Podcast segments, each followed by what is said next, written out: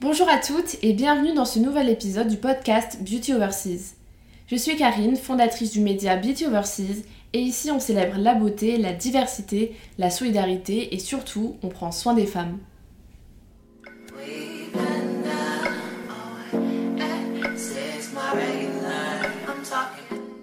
Alors, aujourd'hui est un grand jour. Pourquoi?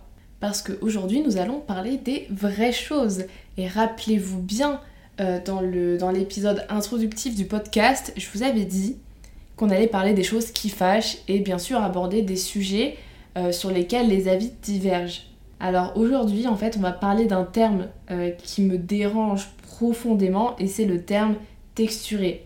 Alors moi, c'est un mot que j'inclus jamais en fait dans mon vocabulaire de tous les jours parce que vraiment, je le trouve très problématique. Mais je vais vous expliquer pourquoi, évidemment. Donc en gros, Aujourd'hui, je vais faire ma rageuse, mais avec des arguments. Pour commencer, euh, le terme texturé a été introduit pour mettre toutes les textures non lisses dans une seule case. Alors moi, il y a une vraie question que je me pose, et d'ailleurs si vous avez la réponse, euh, n'hésitez pas à m'en faire part, c'est euh, à quel moment est-ce que ce mot est arrivé dans le langage courant? Parce que honnêtement, il me semble qu'il y a encore deux ans, euh, on employait les, justes termes en fait. On parlait de cheveux ondulés, de cheveux bouclés, euh, frisés, crépus. Mais euh, voilà, texturé, c'était pas du tout quelque chose qu'on pouvait voir sur des packaging, sur, sur les réseaux sociaux, à la télévision, etc. Mais aujourd'hui, on parle vraiment de cheveux texturés. Il y a quelques années, quand les femmes ont recommencé à prendre soin de leurs cheveux naturels, à se montrer avec, à sortir avec leurs afros, à faire des, vidéos, notamment sur YouTube, pour euh, partager tous leurs conseils, elle se référait principalement à la classification d'André Walker. Alors je m'inclus dans cette euh, catégorie de femmes, mais euh, j'ai entendu des personnes dire que justement c'était dommage de nous référer à cette fameuse classification, alors qu'en étant toutes dans une seule et même catégorie, donc la catégorie texturée, eh bien ça nous unirait. De mon côté, j'estime vraiment euh, que ce tableau est important.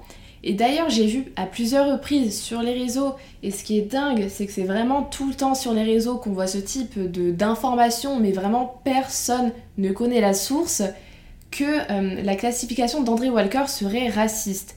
Alors, c'est vraiment une information qui est à vérifier.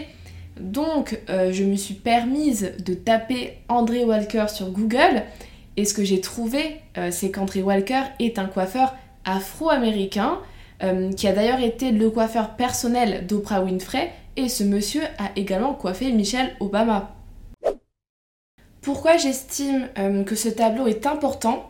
Parce qu'en fait c'est un outil qui visuellement est explicite et il permet à beaucoup de personnes de s'identifier et de se situer. Si je prends mon cas, c'est vers 2015 que j'ai appris à m'occuper seule de mes cheveux. Avant ça, c'était vraiment ma mère qui, me tressait. Et à cette époque, euh, je consommais énormément de vidéos sur YouTube et les filles écrivaient leur type de texture dans les titres, donc vraiment il y avait également ce côté de représentation.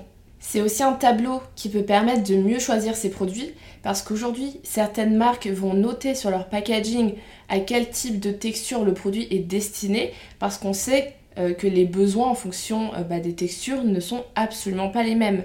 Et d'ailleurs pour celles qui ont encore du mal aujourd'hui à prendre soin de leurs cheveux ou qui débutent, comme j'ai dit, ce tableau va permettre euh, bah, de se situer et aussi de comprendre sa texture. Mais je rappelle qu'on peut bien sûr s'identifier à plusieurs textures parce qu'en général on n'en a pas qu'une seule. Maintenant je vais vraiment rentrer dans le vif du sujet, au cœur de mon propos initial pourquoi je trouve que c'est dérangeant de mettre tout le monde dans la même case texturée sous prétexte qu'il faut être uni dans le combat de rendre plus visibles les filles aux cheveux ondulés, bouclés, frisés et crépus, bien sûr de leur offrir un meilleur accès aux produits adaptés ou encore un meilleur accès au salon de coiffure.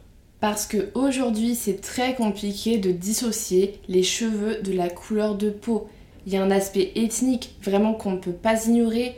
Euh, le vécu d'une femme afrodescendante qui a des cheveux crépus n'est absolument pas le même qu'une femme blanche aux cheveux ondulés.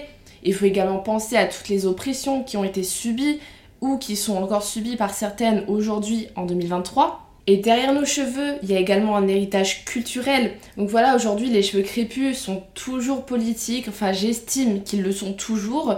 Et encore une fois, en mettant tout le monde dans la même case, tu vas invisibiliser un problème de fond et c'est un véritable problème de société.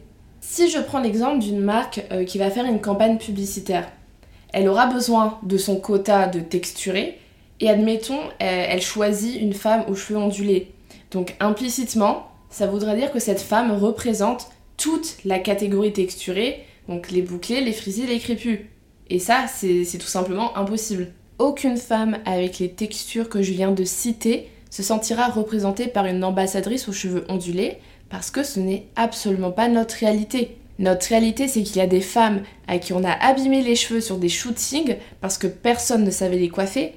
Notre réalité, c'est que beaucoup n'osent pas aujourd'hui porter leurs cheveux naturels au travail parce qu'on leur a dit que c'était pas pro ou parce qu'elles ont peur des représailles. Notre réalité, c'est qu'il y a des femmes euh, bah, qui se sont défrisées les cheveux pendant des années et aujourd'hui elles souffrent mais de graves problèmes de peau, d'alopécie, de fibrome. Il y a même une étude qui a montré que ces femmes étaient plus exposées à avoir un cancer de l'utérus. La réalité des femmes aux cheveux frisés et crépus, c'est ça. Donc, parler de cheveux texturés, c'est clairement minimiser tous ces problèmes. Et on va me dire, oui, mais en fait, tu peux pas tout politiser. Là, c'est un cas qui est vraiment particulier et il y a des antécédents qu'on ne peut pas ignorer. J'ai été invitée dernièrement au bar à boucles, donc c'est un salon de coiffure qui est spécialisé dans la coupe de, cheveux bouclés, frisés, crépus, euh, autour d'un talk donc qui avait pour thématique le culte de la boucle parfaite.